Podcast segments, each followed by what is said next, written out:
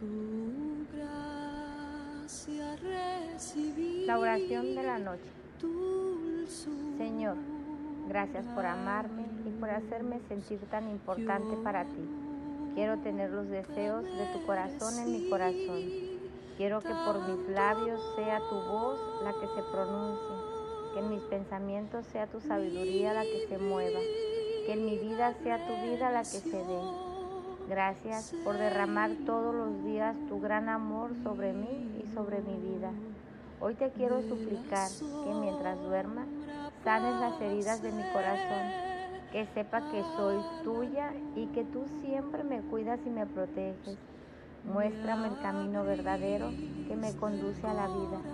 Derrama sobre mí tu espíritu de amor, de sabiduría, de paz y de justicia, que pueda transformarme y pase transformar al mundo. y se amancen los caminos Quiero ser una y mensajera de tu bondad, de tu de magnífica presencia en medio de los hombres. con el corazón Dame tu lloroso bondad para y llevarla a este mundo cansada del nos egoísmo y la maldad. dichosos Dame tu perdón para una sociedad que se mata y se muere y le por daremos un abrazo al heridas primer que no desconocido quieren sanar. y Todo lo que soy, la suerte quiero que lo llenes de de tu conservar espíritu, un amigo para que mi sentir sea el y tuyo, entonces para que mis recordaremos sean todo tu aquello amor que y tu perdimos. voluntad.